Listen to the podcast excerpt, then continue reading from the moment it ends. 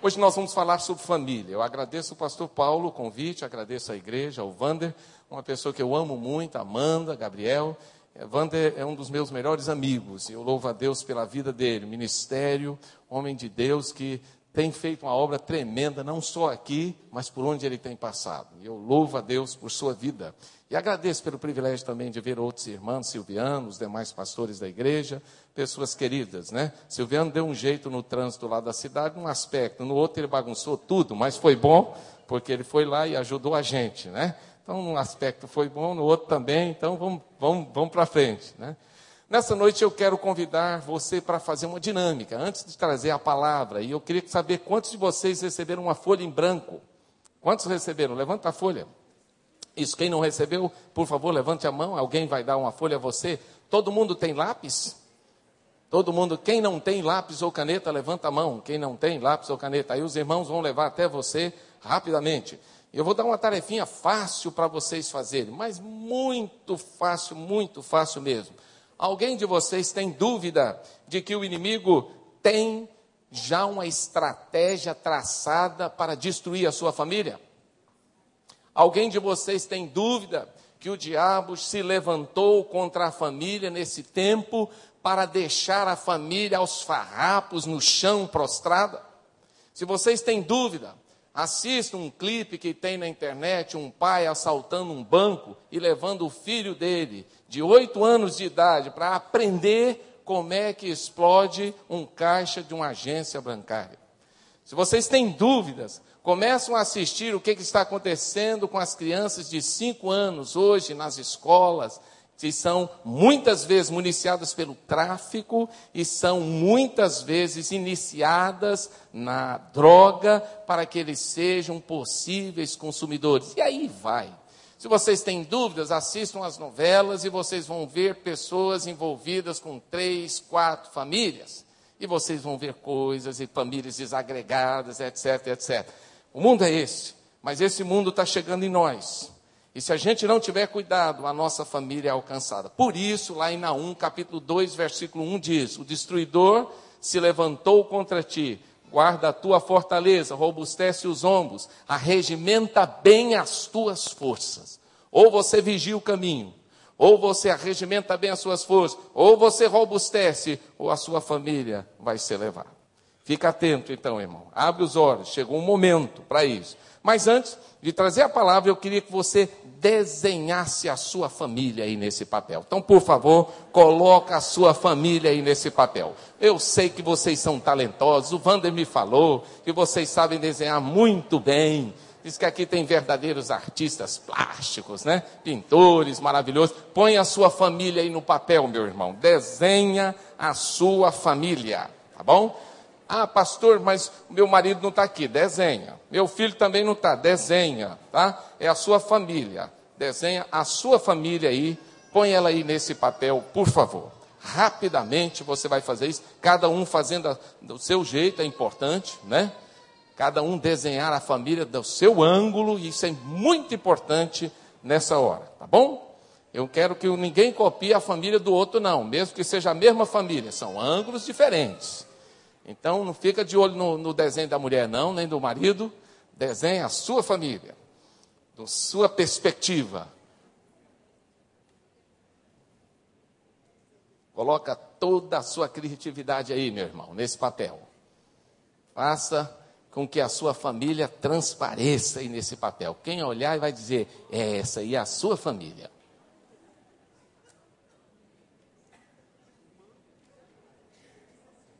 Coloca aí nesse papel. Pode colocar aquilo que você sentir no coração. O importante é que ele demonstre ser a sua família. É que ele retrate ser essa família abençoada que Deus te deu. Uma família cheia de graça, cheia de amor, uma família unida pelo Senhor, pela graça dele. Estou vendo muita gente desenhando, muita gente sorrindo, que bom, né? Daqui a pouco o pastor Evaldo vai fazer algumas perguntinhas rápidas para você sobre a sua família, mas você não precisa preocupar porque o papel vai ficar com você, não preocupe, tá bom? Você vai ficar com esse papel aí. Você vai levar ele para casa, depois pode pôr numa moldura, fica à vontade, tá? O que você achar por bem, ok? Conseguimos desenhar nossa família? Quantos irmãos já conseguiram ah, fazer a tarefa? Digam sim.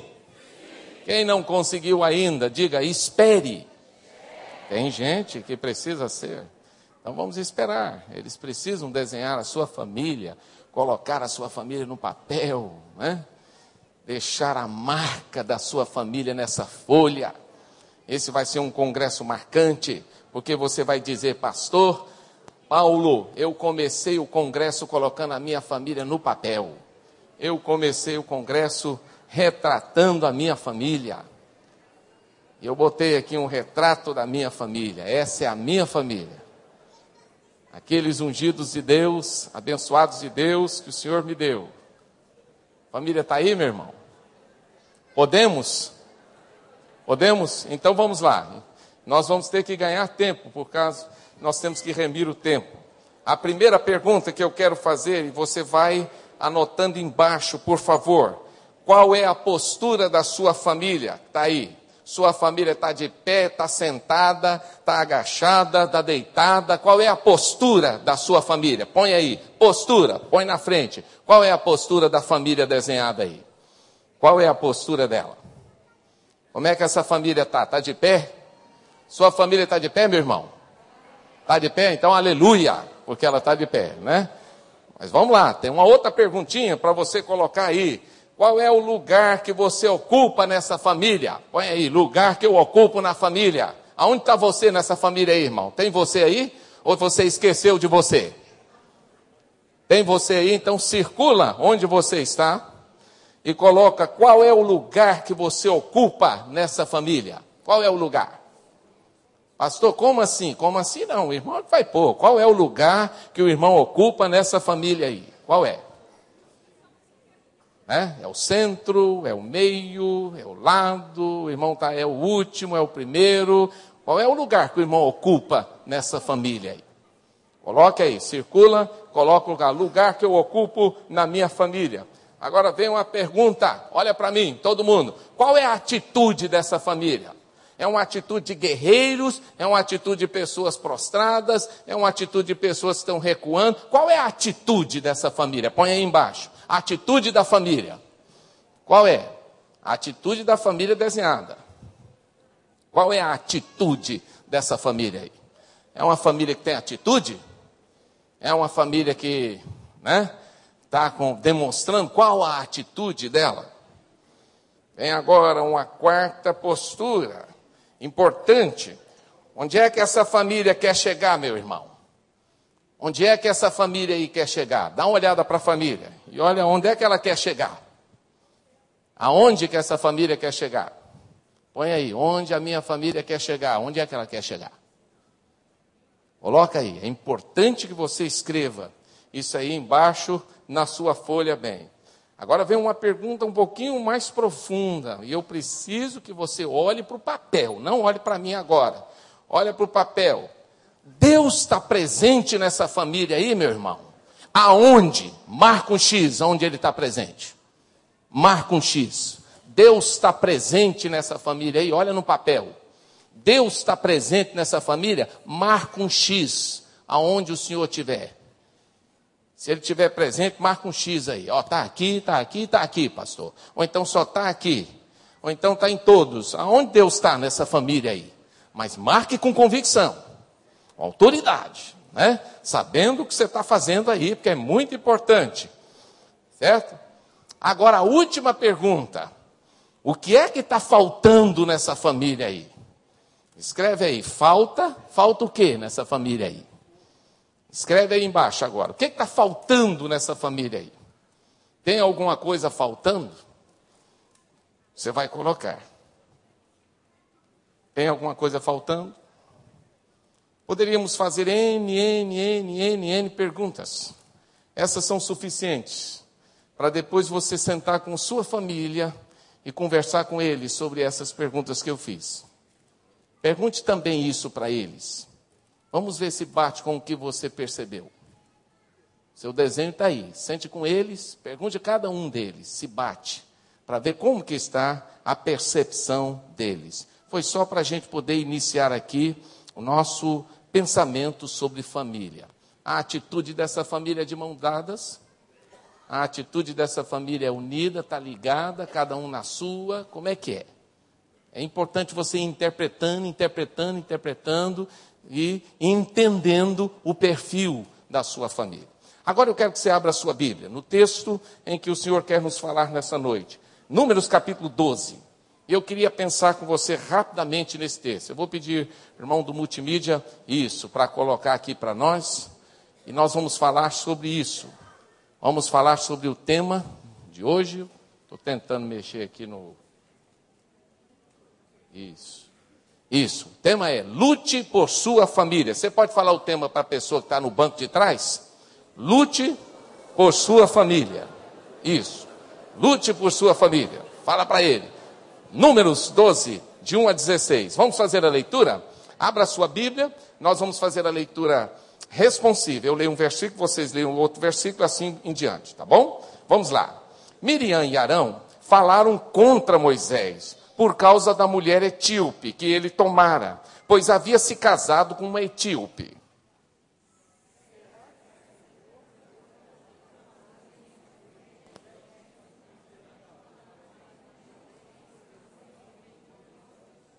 Eu acho que eu fui rápido demais, né? Números capítulo 12, que vem depois do 11, está antes do 13. Tudo bem? Alô? Então vamos lá, Números capítulo 12. Todo mundo localizou? Então vamos lá, versículo 2, todo mundo. E disseram.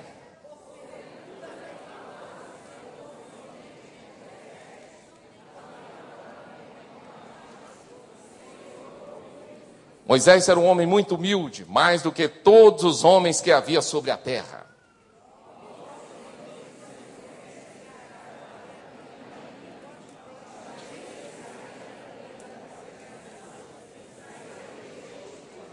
Então o Senhor desceu numa coluna de nuvem e colocou-se à entrada da tenda. E chamou Arão e Miriam, e os dois aproximaram-se.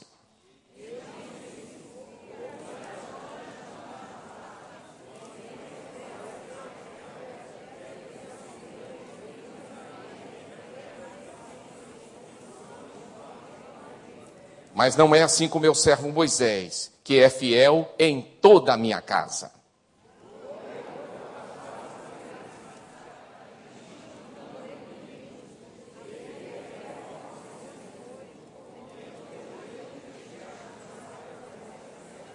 Assim a ira do Senhor se acendeu contra eles, e ele se retirou.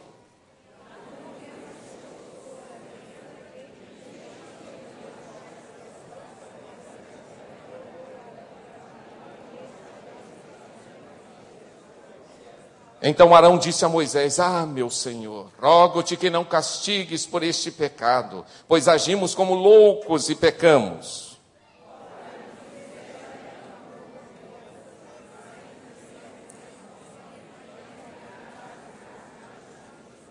Então Moisés clamou ao Senhor: Ó oh Deus, rogo-te que a cures.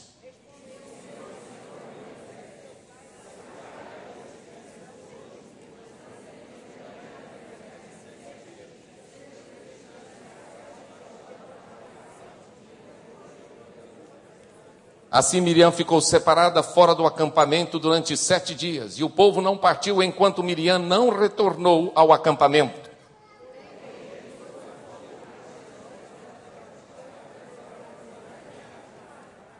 Essa família aqui era a família que todo mundo gostaria de ter. Eu e você queremos ter os nossos filhos bem encaminhados na vida. Eu não sei se o Eduardo está aqui. Eduardo está aqui? Eduardo é meu filho que veio comigo. Ele ali, Eduardo está ali, né? Ele se formou agora em teologia lá na Faculdade do Paraná e está trabalhando com os teens da igreja, está desenvolvendo um projeto com o Ministério de Teens da nossa igreja. Eu louvo a Deus pela vida dele. Eu tenho outro filho, chama Lucas, que é mais velho. Ele toca na igreja e ele ajuda na juventude. Eu tenho uma filha mais nova, Carla, que vai fazer agora 14 anos e que ela também nos ajuda na coreografia. Ela também ajuda o Eduardo nos teens e ela está envolvida na área de tocar e ajudar na, coreografia da igreja e outros eventos também que ela sempre nos apoia. E os três nos ajudam no Jesus Vida Verão, eles estão envolvidos como família conosco lá, nos ajudando no trabalho. Esse, essa família aqui era a família que todo mundo queria ter. Anrão e Joquebede tinham três filhos. E os três filhos dele eram top de linha das famílias daquela época. O mais, talvez o mais importante, poderíamos dizer assim, Moisés, era o líder do povo de Deus. Não era um líder qualquer, era um líder amado, era um líder respeitado, era um sujeito inteligentíssimo, era um sujeito que tinha uma demanda muito grande. O outro irmão, Arão, era o sumo sacerdote. Era ele quem liderava toda a área espiritual do povo de Deus, o primeiro sumo sacerdote de Israel. E a filha? A filha era profetisa. Era profetisa, era tremendamente usada por Deus para falar ao coração do povo. Então eram três ministros de Deus trabalhando na obra do Senhor, liderando o povo de Deus, caminhando na frente. Quem não gostaria, pastor Vander, Amanda, de ter filhos numa posição dessa? Filhos que são destaques, líderes, filhos que estão à frente de uma multidão de pessoas. Considera-se que eram quase dois milhões de pessoas. Aquela multidão, alguns dizem um milhão, um milhão e meio, outros dois, mas era um número muito grande. Parece-me que olhando para essa família, a gente poderia dizer: ah, quem me dera ter essa família. É verdade, todos queremos ter uma família abençoada. E é bênção pensarmos assim. E Deus quer isso para nós. Lá em Gênesis capítulo 12, Deus fez uma promessa a um homem chamado Abraão, quando estava construindo o seu povo, e ele disse assim: Em ti serão benditas todas as famílias da terra. A sua família é abençoada, porque Deus já prometeu isso. A sua família será uma casa de bênção, porque Deus já prometeu isso. A sua família será vitoriosa, porque Deus já proferiu essa palavra. O que você precisa agora é aprender como tornar essa família vitoriosa em Deus. E a primeira coisa que a gente vai aprender então na Bíblia, que famílias vitoriosas em Deus, eu não estou conseguindo passar aqui, então o irmão vai me ajudar aí. Famílias vitoriosas em Deus enfrentam conflitos. Espera aí, pastor, mas Será que famílias que são bênção, famílias que estão na frente do povo, famílias que lideram, famílias que estão sendo usadas tremendamente por Deus, também enfrentam conflitos? Enfrentam. E aí a pergunta vem: de onde é que vem esses conflitos? Ah, é o diabo que lança os conflitos. É verdade, o diabo se aproveita de nossas fraquezas, nossas imperfeições, o diabo se aproveita de muitas nuances da nossa vida. Mas alguns conflitos são gerados por nós mesmos. Nós causamos esses conflitos? Como? E aí a gente vê alguns que estão aí na tela. Qual é o primeiro conflito que a gente percebe que está aí na tela? Lê para mim, qual é? Choque de interesse. Ah, meu irmão, que, que, dificuldade viver em família. Porque o interesse de um é, é, ver a televisão, o interesse de outro é usar o computador, o interesse de outro é fazer alguma coisa no micro-ondas, o interesse do outro é sair para ir ao shopping, o interesse do outro é pegar a chave do carro, o interesse do outro. Cada um tem um interesse. E se a gente não aprender viver de uma forma que esses interesses sejam canalizados e equilibrados, não tem família que resista. Não há como. E aí a gente precisa aprender. Será que eu dou conta de abrir mão dos meus interesses? Ontem eu chego em casa com a minha esposa e aí eu digo para ela, a terça, ontem não, terça, Chego em casa, Lucilei, então nós vamos sair, nós vamos ao shopping, fizemos todo o nosso planejamento, nós tínhamos que comprar um aparelho lá, tínhamos que trocar uma roupa, e ela disse, Evaldo, vamos, aleluia, saímos da igreja às sete e meia, e aí fomos ao shopping, disse, quando chegar no shopping nós vamos fazer isso, vamos comer alguma coisinha, etc. Aqueles programas de casais, que é uma bênção para a vida da gente, né? Aquela fugidinha que a gente dá no meio da semana, quando a gente chega em casa, minha filha diz, pai, eu tenho um aniversário. Pai, eu tenho que ir na casa de uma amiga saber aonde é o aniversário. Pai, eu preciso ir na casa da outra, pegar ela para ir ao aniversário, e essa que está aqui em casa, a gente precisa levar ela na casa dela. Meu irmão querido, quando eu olhei para minha esposa, ela olhou para mim também, aí eu disse, ela disse, vamos, né? Vamos. Era o interesse. O interesse do casal, era o interesse do pastor Evaldo, da Lucilei, mas era o interesse da filha. E agora? O que, que vai sopesar? O que, que eu vou, como é que eu administro esse interesse? Eu atendo a minha filha ou eu simplesmente vou falar para ela, eu não posso, eu não tenho condição. O problema é que pastor fala isso quase que 24 horas por dia. Eu não posso, eu não tenho tempo, eu não consigo, eu preciso visitar o irmão, eu preciso pregar em tal lugar, eu preciso ir na casa. E aí? E aí que não tinha como. Eu tive que dizer para ela, vamos. Resultado, quando eu deixei ela lá no aniversário, depois de fazer toda essa trajetória, já estava quase na hora do shopping fechar. Mas eu disse à minha esposa: pela fé, vamos ao shopping, Deus vai nos abençoar. Fomos, Deus abençoou, compramos o aparelho, trocamos a, a roupa que precisava trocar e voltamos para casa. E ainda fomos buscá-la lá onde ela estava para retornar para a nossa casa. Vai haver conflitos de interesse na sua casa? Vai. Não tem como, não existe. E se você não souber lidar com o conflito ou choque de interesse, os conflitos se estabelecem. Outra coisa que acontece muitas vezes é a quebra das regras. Existem regras na sua casa ou lá na sua casa é, é meio bypassant, ou como é que é? É, é Lavoisier, como é que funciona? Como é que funciona a coisa? Né?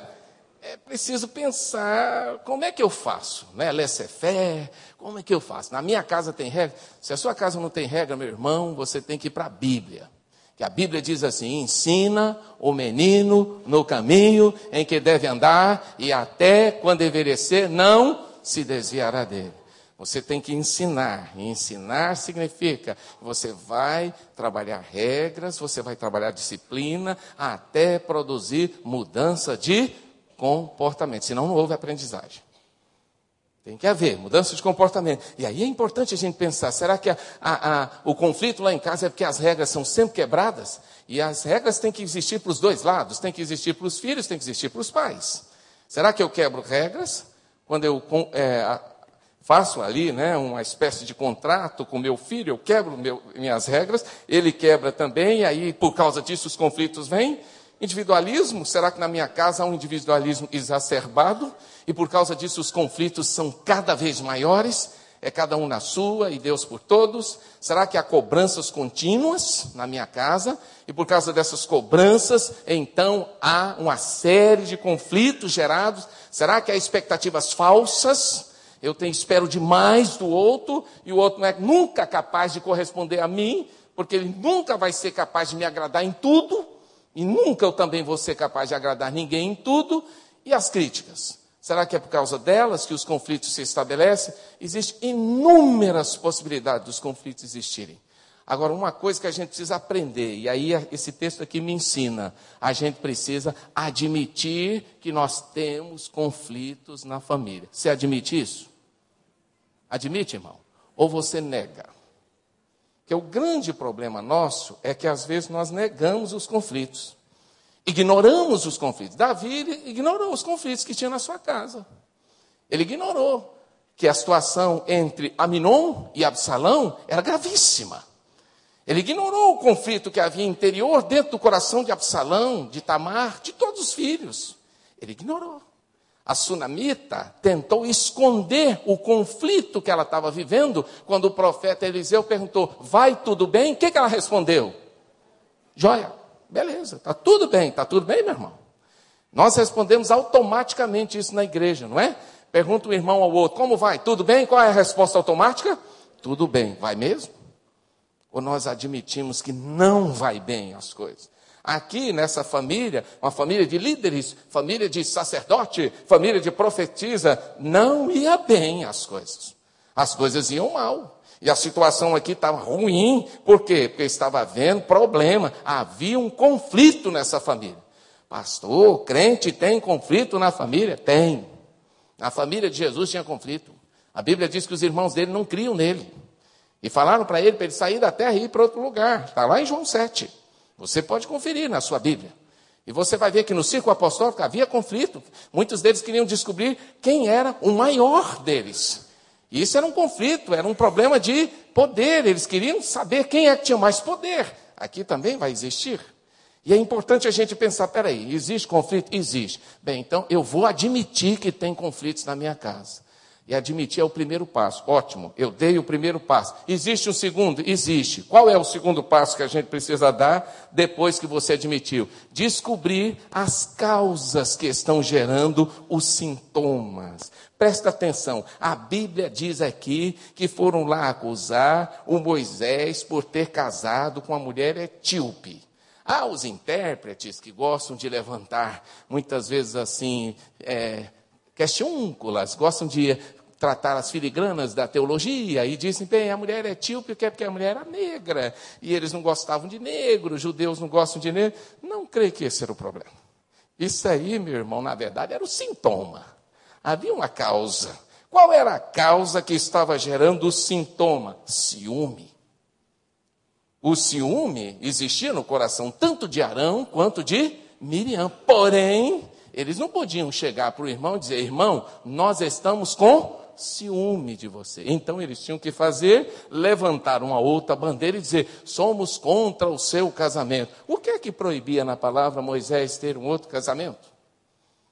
Será que essa mulher não seria a mulher que Moisés é, casou-se com ela? Alguns dizem que sim, outros dizem que não. Mas o que, é que estava proibido? Havia alguma proibição? Moisés estava fazendo alguma coisa errada que feria a Deus? Pelo que parece, não, porque Deus não toca nesse assunto em nenhum lugar e nem corrige a Moisés. Não há. Na verdade, o que havia aqui era uma causa oculta e o sintoma estava aparecendo lá. Você consegue ler os sintomas? Ciúme, murmuração, muitas vezes, às vezes, ah, é, afastamento, muitas vezes uma, uma questão de depressão, como é que é? Eu, eu consigo ler esses sintomas que estão acontecendo na minha casa e eu descubro as causas que estão gerando esse sintoma. Existem algumas causas que podem estar acontecendo dentro da casa da gente, da família da gente. O ciúme pode gerar isso mesmo. E o texto bíblico vai falar, o ciúme vai gerar esse ataque, né? A palavra de Deus fala, né? A causa vai aumentar o sintoma. E havendo ciúme, vai haver rebelião. E é o que acontece aqui. A rebelião se instala porque o ciúme está presente na vida desses dois. Então eu preciso descobrir que causas são essas que estão gerando os sintomas que estão lá dentro de casa. Por que, que a minha filha está tão quietinha? Do nada. Ela para de falar. Domingo teve uma reportagem na TV de uma pessoa muito conhecida no Brasil. Eu não sei até que ponto aquilo ali tem algum marketing, eu não sei até que ponto aquilo ali tem alguma coisa encoberta, né? Mas a pessoa que foi à TV e falou o que falou foi muito corajosa. Foi a Xuxa uma moradora daqui, da sua cidade. E ela abriu o verbo. E ela disse para o Brasil e o mundo ouvir coisas de sua intimidade. E não só falou isso, mas ela nomeou os autores. Quer dizer, ela foi além. E ela abriu mesmo. E ela falou, numa das momentos lá, que ela ficava retraída, que ela ficava quieta, com vergonha, que ela não falava mas a família não conseguiu fazer a leitura do sintoma, porque havia uma causa. E a causa, segundo ela, era o abuso de ordem sexual. Mas existem outros tipos de causa, que muitas vezes podem estar acontecendo do meu lado. E eu não sei fazer a leitura. Quer uma coisa? Às vezes a gente vai em assembleia, pastor Wander é versado nisso, eu também, e às vezes a gente vê um pastor brigando com outro lá, e gesticulando e falando, brigando no bom sentido, né, irmão? Não é da tapa, mas é gesticulando com palavras, sofismas, etc. Aquilo é briga de irmão lá da infância. Ele, tá, ele, ele conseguiu uma pessoa para poder reviver aquilo que ele tinha no passado, não foi resolvido, aí ele continua brigando ali no plenário, ele continua disputando poder, ele continua. Tem que ver a causa. Por que, que aquela causa está gerando aquele sintoma? Por que, que o sujeito é brigão demais? Tem uma causa. O sintoma está aparecendo. Então nós temos que trabalhar isso, descobrir isso. E quando a gente descobre, é bênção na vida da gente. Deus é especialista nisso, tá? Indo um pouquinho adiante, a palavra do Senhor fala que o Senhor percebeu lá, né? Que a situação estava pegando no meio daquela família. E aí a palavra do Senhor fala assim: que o Senhor convidou então para que eles entrassem na tenda do encontro. Alguns dizem na tenda do confronto. Eu entendo que foi na tenda do encontro. Deus promoveu uma reunião em família. E Deus é bom demais nisso. Ele disse: Olha, galera, eu quero os três lá na tenda: Moisés, quero você, Arão, e quero você, Miriam. Todos três vão se encontrar comigo na tenda do encontro. Sabe o que é a tenda do encontro? É o tete a tete, é o olho no olho, é colocar a ferida exposta, é abrir o coração e é deixar Deus ministrar. E o interessante é que a palavra do Senhor fala que o Senhor chama eles para essa tenda do encontro. Por quê? Porque o conflito, na verdade, é um desencontro. E é um desencontro de quê? De sentimento, de pensamento e de atitudes. O conflito é exatamente esse desencontro. E quando há esse desencontro, então é preciso Deus fazer um encontro. E aí Deus chama a galera, vamos fazer um encontro. E aí fala assim: vem cá, Miriam e Arão, vamos conversar aqui. E aí Deus dá uma palavra para eles. E a palavra que Deus dá é muito significativa. O texto bíblico fala assim, no versículo 5: Então o Senhor desceu numa coluna de nuvem, colocou-se à entrada da tenda, chamou Arão e Miriam, e os dois se aproximaram. E então ele disse: Ouvi agora as minhas palavras. Para Deus começar a trabalhar com a gente, a gente precisa abrir o ouvido. E sabe por que, que Deus falou isso? Porque antes de pedir para Arão e Miriam ouvi-los, Deus já estava ouvindo a confusão que estava acontecendo lá. Olha na Bíblia. Olha comigo aí no versículo de número é, 3. A palavra diz lá no finalzinho do versículo 2. E o Senhor, lá no finalzinho do versículo 2, diz o quê? E o Senhor, de novo, e o Senhor ouviu o quê? A fofocação, a acusação, o dedo em aquela conversa toda. Deus estava ouvindo. E Ele ouve. Eu quero dizer para você que está vivendo conflito, Deus está ouvindo a sua palavra. Deus está ouvindo a tua crítica. Deus está ouvindo o seu murmúrio. Deus está ouvindo até aquele negócio que a gente fala para dentro. É, você vai ver na próxima vez. Né? Aquilo que a gente fala para dentro. O outro ouve. Né? O outro fica lá. Hã? O que, que você está falando? Nada, nada não. Mas você está lá dentro. Ai, se eu pego, né? Pede para matar, né? E Deus ouve. Ele está ouvindo, ele estava ouvindo. Mas o texto bíblico aqui diz que agora o Senhor diz: vem cá, eu já ouvi vocês. Agora eu quero que vocês me ouçam. Vem cá.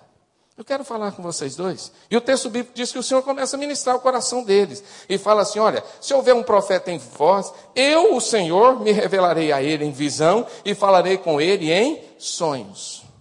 Eu quero dizer para vocês que quem estabelece as coisas aqui sou eu. Eu quero dizer para vocês que quem organiza as coisas aqui sou eu. Quem dá a direção aqui sou eu. Eu quero dizer para vocês aqui que quem dá a visão e o sonho sou eu. Então eu quero que vocês entendam isso. Não é vocês. A segunda coisa que ele vai falar no versículo 7, mas não é assim com meu servo Moisés, que é fiel em toda a minha casa. Falo com ele frente a frente. Deus vai dizer: Eu tenho um relacionamento diferente com Moisés. Vocês não estão entendendo bem. E o Senhor vai trabalhar uma série de questões com eles ali. E Deus vai mostrar para eles uma coisa: apesar deles serem iguais, existe um entre eles que é diferente. São irmãos, não é verdade? Os três são irmãos, não são? Mas existe um diferente entre os iguais. Por quê? Porque Deus escolheu, não porque ele é melhor do que ninguém. Não porque ele tem atributos que o outro não tem, não porque ele foi escolhido como o, o, o galã, nada disso, porque ele é uma escolha de Deus. E havia um propósito na vida dele. E pensando um pouquinho além a esse respeito, não só o Senhor os leva para a tenda do encontro, mas o Senhor esclarece os pontos cegos que estão acontecendo naquele relacionamento. Quem aqui dirige? Levanta a mão. Veículos. Pode ser que tenha alguém que dirige moto, bicicleta, fogão, mas é veículos, né? Você sabe que tem no retrovisor um ponto chamado de ponto cego. Você olha, você não consegue ver o carro atrás ou a moto atrás, e você acha que não tem ninguém, aí você pá, geralmente encosta e tem uma pessoa ali. Por quê? Porque naquele exatamente ponto chamado de ponto cego, você não consegue enxergar. Quantas irmãs já tiveram essa experiência? Não precisa falar, eu sei que a maioria das irmãs já tiveram, né? Joga o carro, com ponto cego ou sem, joga o carro para a direita ou para a esquerda. Isso acontece, né? Não, não, não, eu sei que alguns irmãos também têm isso, né? Já aconteceu comigo também, né? Mas existe um ponto cego. E a gente não vê. E naquele relacionamento existiam vários pontos cegos. Existiam. Eles não estavam enxergando. Então era necessário que Deus esclarecesse os pontos cegos que estavam ali. Primeiro ponto cego que a palavra de Deus vai dizer para eles: olha, a minha relação com Moisés é diferente. Eu converso com ele frente a frente. E eu falo com ele de uma maneira bem direta. Minha relação com ele é diferente. Eu esclareço para ele as coisas claramente, eu não falo a ele por enigmas, e aí o Senhor vai dizendo uma série de coisas a esse respeito. Outra coisa que ele fala assim para ele, né? Pois ele contempla a forma do Senhor. Ele é fiel na minha casa. O Senhor vai esclarecendo alguns pontos obscuros, mas o principal aqui que me chama total atenção é que estava havendo uma confusão de papéis. Qual era a confusão de papéis que havia ali entre aqueles irmãos? Ué, se o Moisés é filho da nossa mãe, filho do nosso pai, é nosso irmão, corre o mesmo sangue, se ele é autoridade, eu também sou. Se ele é ministro de Deus, eu também sou. Se ele manda chuva, eu também mando. Se ele bate na rocha, eu também bato. Se ele abre o mar, eu também abro. Se ele pode pegar naquela varinha e transformar numa cobra, eu também posso. Não, senhores. Havia uma confusão de papéis. Os papéis tinham que estar bem delineados. Moisés, líder. Arão submisso à liderança de Moisés, sumo sacerdote, e Miriam submissa a sumo sacerdote e à liderança de Moisés. Na família, os papéis precisam ser bem delineados? Sim, mas em muitas casas ninguém sabe quem é pai, quem é mãe, quem é filho, porque os filhos viram pai e os pais viram filhos. E muitas vezes há uma confusão de papéis na casa. Ninguém sabe quem tem a palavra final. Fala com a sua mãe. Não, fala com seu pai. Não, com sua mãe. Não, com seu pai. E aí o filho vira ping-pong. E ele não sabe. Porque há uma, há uma dificuldade, há uma confusão de papéis. E essas coisas criam conflito, criam. E o Senhor deixa bem claro: olha, eu quero deixar claro que aqui eu falo a Moisés, e Moisés falam a vocês.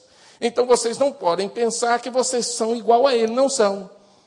Vocês têm uma postura e vocês têm uma, uma situação totalmente diferente deles.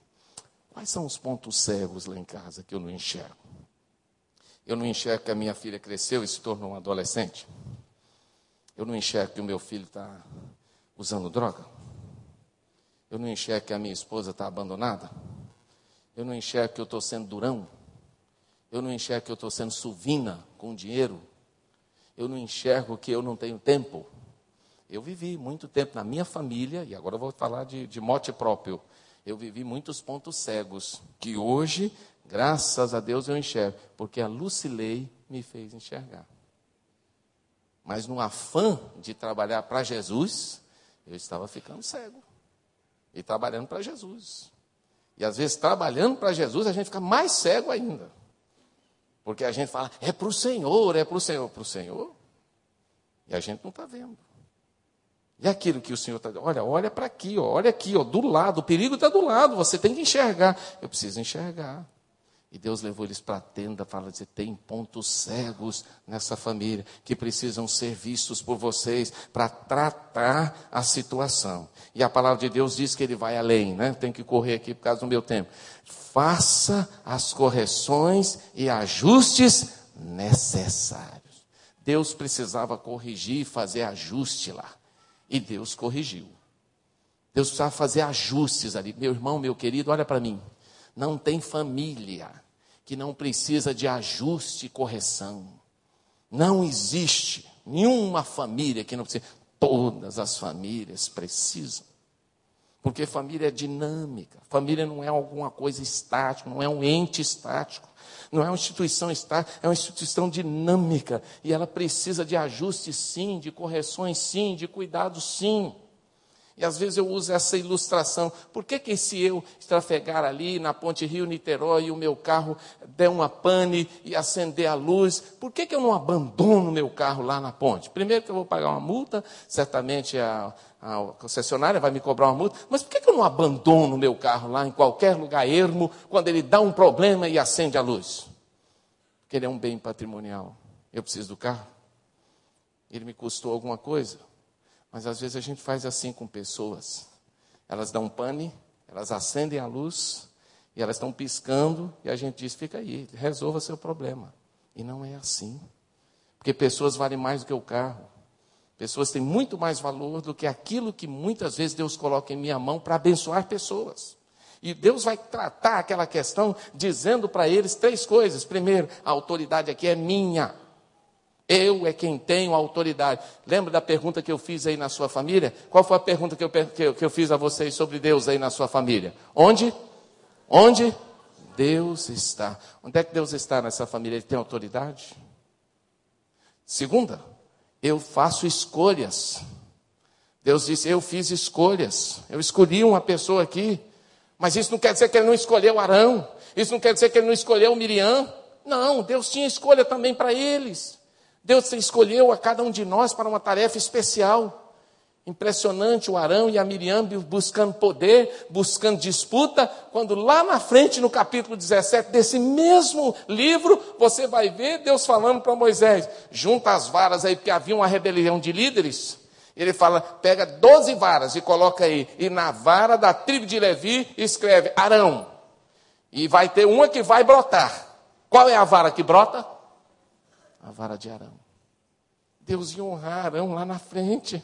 Mas o Arão estava brigando aqui atrás. Eu quero poder, eu quero mandar, eu quero isso. Mas Deus já tinha uma honra para ele lá, meu irmão.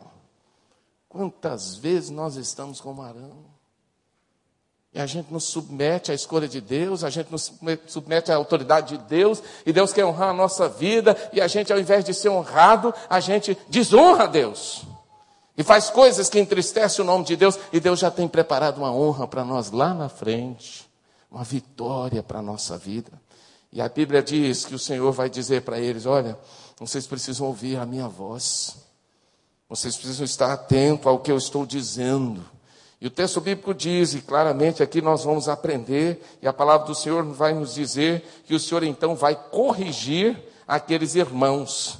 E como é que o Senhor vai corrigir aqueles irmãos? O texto bíblico vai falar sobre isso, né? O Senhor vai tornar Miriam como? Leprosa. A ira de Deus cai sobre eles dois. Arão não é atingido, porque se Arão fosse atingido, ele ficasse leproso, ele contaminaria todo o povo. Não poderia. Mas Miriam é atingida. E a Bíblia diz que leprosa ela não poderia conviver no meio do povo. E então é necessário que ela seja retirada do meio do povo. Agora eu vou fazer uma pergunta. O texto bíblico fala que Miriam ficou leprosa. Ela ficaria leprosa por quanto tempo? Me ajudem, por quanto tempo ela ficaria leprosa? Não. Ficou leprosa por sete dias por causa de um problema, de uma situação. Mas por quanto tempo ela ficaria leprosa? Ia ficar o resto da vida leprosa, como Jazi. Era um castigo. Estava sobre ela. Miriam sofreu um castigo de Deus e a Bíblia diz que ela então vai ser tirada do meio. Não tinha perspectiva de volta, não, meu irmão. Era Deus mostrando para ela: eu sou Deus e você tem que me obedecer, você é serva. Tem alguém leproso lá em casa que se autocondenou à desgraça? Ou que foi condenado pela família? Tem alguém na minha casa doente e já está adoecido, ó. E ele capitulou todos os problemas da família e ele se encarna como uma ovelha negra, como é cantada pela cantora. Ele é a ovelha negra, ele capitulou os problemas e ele então se considera o problemático da família. Talvez você que esteja aqui se considere assim, o leproso da casa. Mas, meu irmão, eu quero dizer que Deus não preparou você para ser o leproso da casa. nem o seu filho, nem o seu marido. Deus não quer a lepra na sua casa, ela vem por desobediência. A lepra vem porque não vamos na direção de Deus. E aí o castigo vem. Mas o texto bíblico diz que acontece uma coisa fenomenal. O castigo parece que naquele momento que ele é aplicado, ninguém gosta de ser castigado. Eu também não gosto, ninguém gosta. Mas o castigo parece que naquele momento que ele é aplicado, ele é severo demais. Mas, meus irmãos, o castigo promoveu mudança nos três. Promoveu mudança em Miriam, porque estava falando demais. O que, que aconteceu assim que ela ficou leprosa? Né? É, era mais ou menos o rei da Espanha perguntando para Hugo Chaves: Por que não te calas? E Deus então deu um cala-boca na Miriam com a lepra. Ela para de falar. Mas esse castigo promove em Arão também uma mudança. Qual é a mudança? Ele foi batendo no peito. Eu sou sumo sacerdote, minha irmã profetiza, nós temos direito, etc. Qual é a postura agora do Arão? Vamos na Bíblia? Qual é a postura dele? Olha na Bíblia. Qual é? A Bíblia diz no versículo 11: como é que ele chega para Moisés? Ah, meu, meu. Ué, Moisés agora é meu Senhor? Mudou a postura. Mas ele diz: Ah, meu Senhor. Depois ele fala assim: pecamos. Reconhecimento. Depois ele fala que ele é um louco. Você já pensou? Chama Moisés de meu Senhor fala que pecou e diz: agimos como loucos. É loucura, irmão. Agir de uma forma fora do propósito de Deus. E quantas vezes a nossa casa está vivendo uma loucura? A nossa casa está sendo destruída pela nossa loucura. A nossa casa está sendo destruída pela nossa rigidez, porque a nossa casa está destruindo porque nós não cedemos nem um pouquinho. A nossa casa está sendo destruída porque a gente não reconhece que errou. A nossa casa está sendo destruída porque a gente não reconhece que a gente falhou. Não reconhece. E o texto bíblico diz que essa postura de Arão gera uma outra postura em Moisés, porque até aqui o Moisés ficou quietinho, não falou nada. Moisés estava naquela assim. Ah, é? Eles estão falando? Então tudo bem, deixa eles falar. O Moisés se isentou de participar do conflito. Ele se eximiu. Só que isso não resolve o conflito. Conflito não se resolve fechando a boca. Conflito se resolve enfrentando, falando, abrindo o coração. O Moisés até aqui, ó, caladinho, não falou nada. E para muitos, puxa, isso é que é crente, não é não. Crente fala. Crente não amontoa problema no coração. Crente não se torna uma panela de pressão para explodir numa úlcera, num câncer ou em qualquer outra coisa, para somatizar a dor. Não, crente fala. E as pessoas maduras falam do que vai na alma, coloca para fora, resolve conflitos. E o Moisés agora vai a Deus e diz: Meu Deus, eu quero fazer um pedido. Qual é o teu pedido, Moisés? Eu quero pedir pela minha irmã, meu Deus. Tem misericórdia da minha irmã, cura a minha irmã. Irmão, olha para mim. Você precisa pedir cura para quem lá na sua casa? Para você mesmo? Para o seu cônjuge? Para o seu filho? Para a sua filha? Para quem? Moisés vai à presença de Deus e diz: Meu Deus, cura a minha. Talvez se tivesse um outro coração, diria assim: Aleluia, Senhor, o Senhor fez o que eu tanto esperava. Continua essa praga lá, Senhor. Mas não era assim. O coração dele não era esse, ele era humilde. Ele era uma pessoa de Deus, Deus falava com ele. Como é que Deus fala com a pessoa e ele vai pedir a destruição do outro? Como é que Deus fala com a pessoa e ele quer a desgraça do outro? Não tem jeito, que Deus é esse. Então, se Deus fala com ele, ele tem intimidade com Deus, ele tem Deus na vida dele. E o Deus que habita na vida dele é tão grande que ele olha e diz: Meu Deus, cura a minha irmã. E aí é Deus quem vai contrapor a ele, vai usar o contraponto e dizer assim: se ela tivesse cuspido, né, se o pai tivesse cuspido nela, ela não ficaria fora do arraial. Né? Deus vai contrapor o pedido de Moisés e diz assim: se o pai dela lhe tivesse cuspido no rosto, era um costume, e não ficaria envergonhada durante sete dias, ficará separada por sete dias, fora do acampamento depois retornará. Ela envergonhou.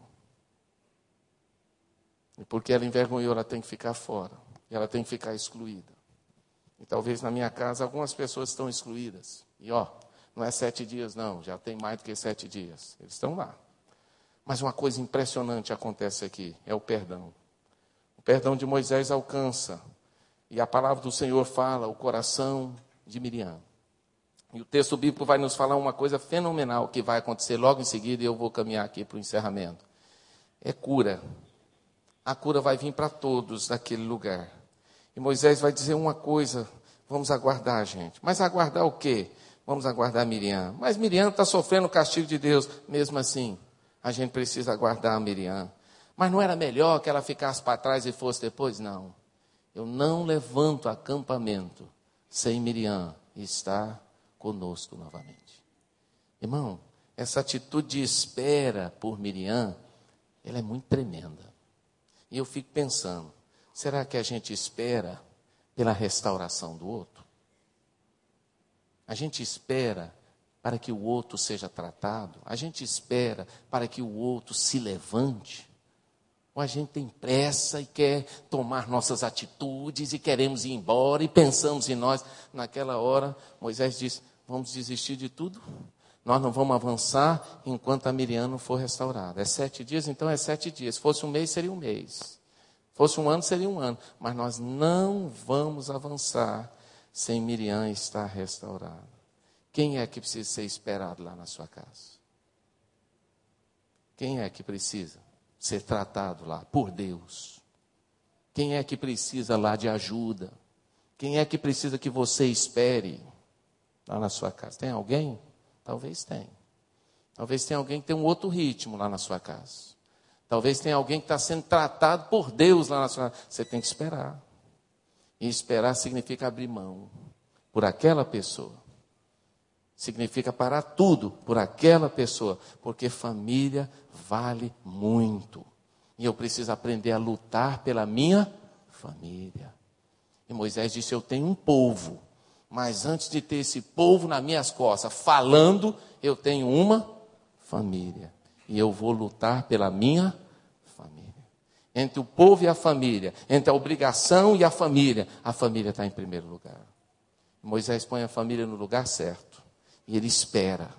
E o texto bíblico diz então que Miriam é restaurada, eu imagino foi uma festa. Eu imagino que Moisés a abraça, a beija. A Bíblia não diz isso, mas a Bíblia diz que ela é reintegrada, ela retorna, e aí a Bíblia diz que o povo então vai partir. E aí é que o povo segue, né? Prossegue na sua caminhada. Há um texto que eu gosto muito, que é de Salmo 127, 1. Se não for o Senhor, o construtor da família, será inútil trabalhar na construção. Se Deus não intervir, será inútil trabalhar na construção. Eu quero finalizar então perguntando: o que é que Deus precisa fazer na sua família? Será que a sua família também tem problemas? Será que a sua família também tem conflitos? Será que a sua família também tem lutas?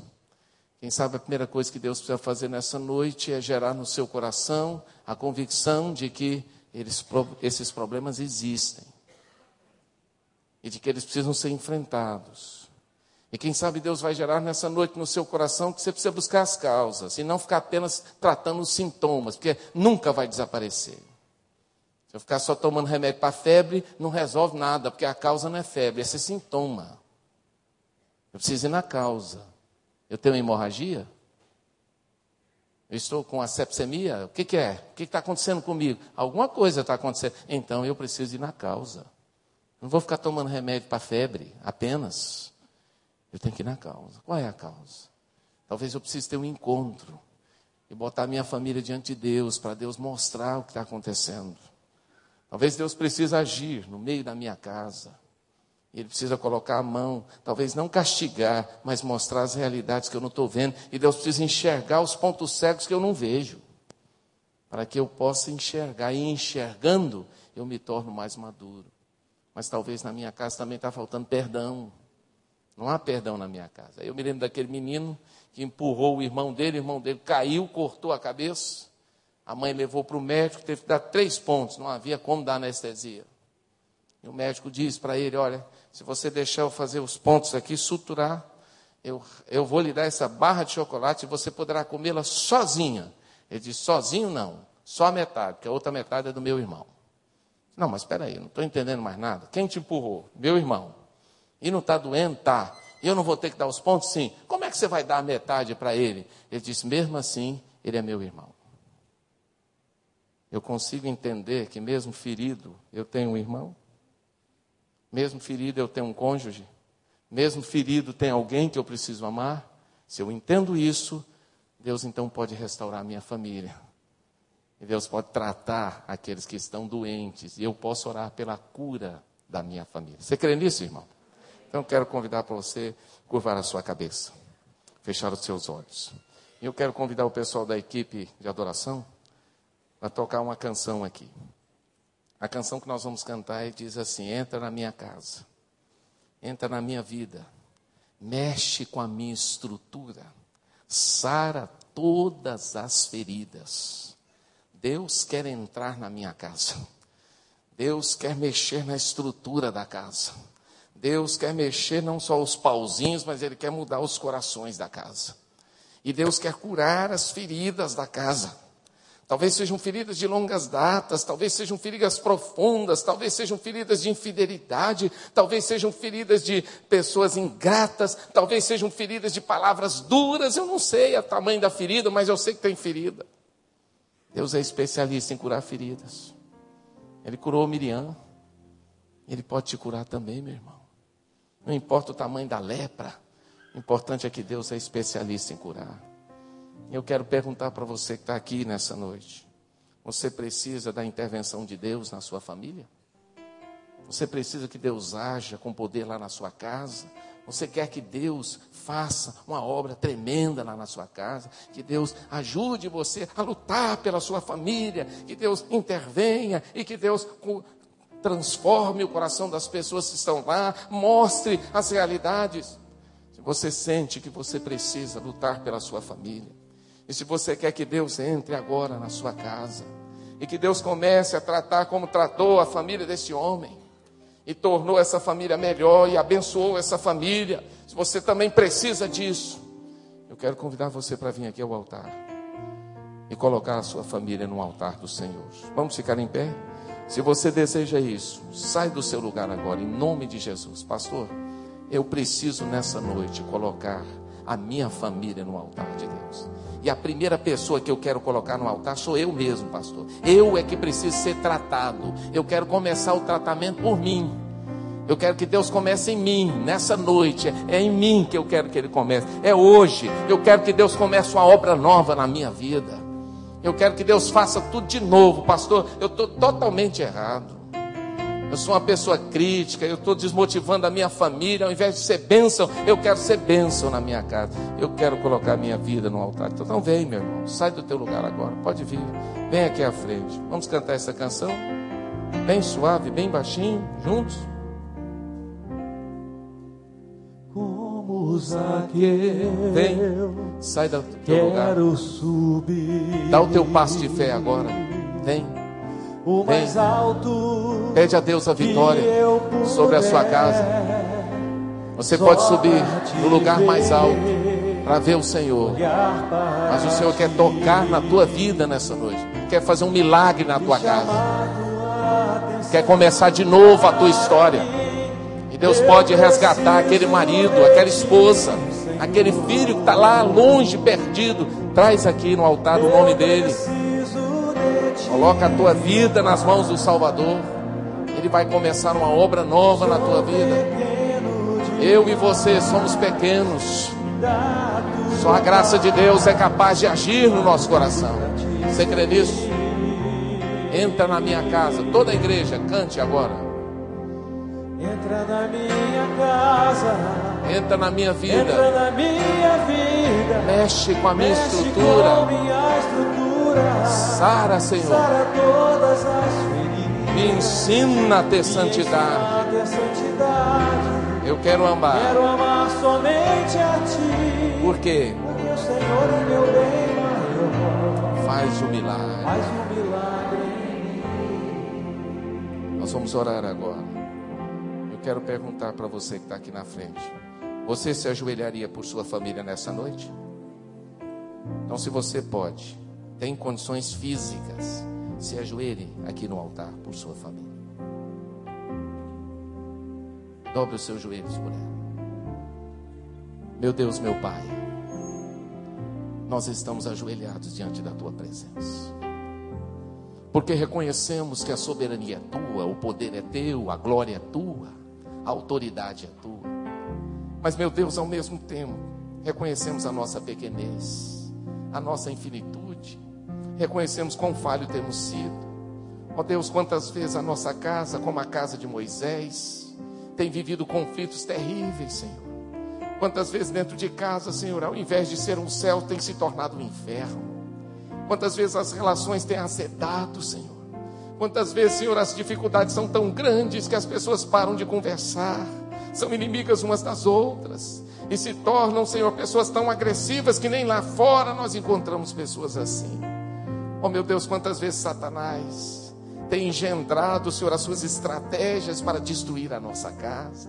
Mas, meu Deus, eu quero te pedir nessa hora, entra com a tua providência em nossos lares, transforma os nossos lares, Senhor.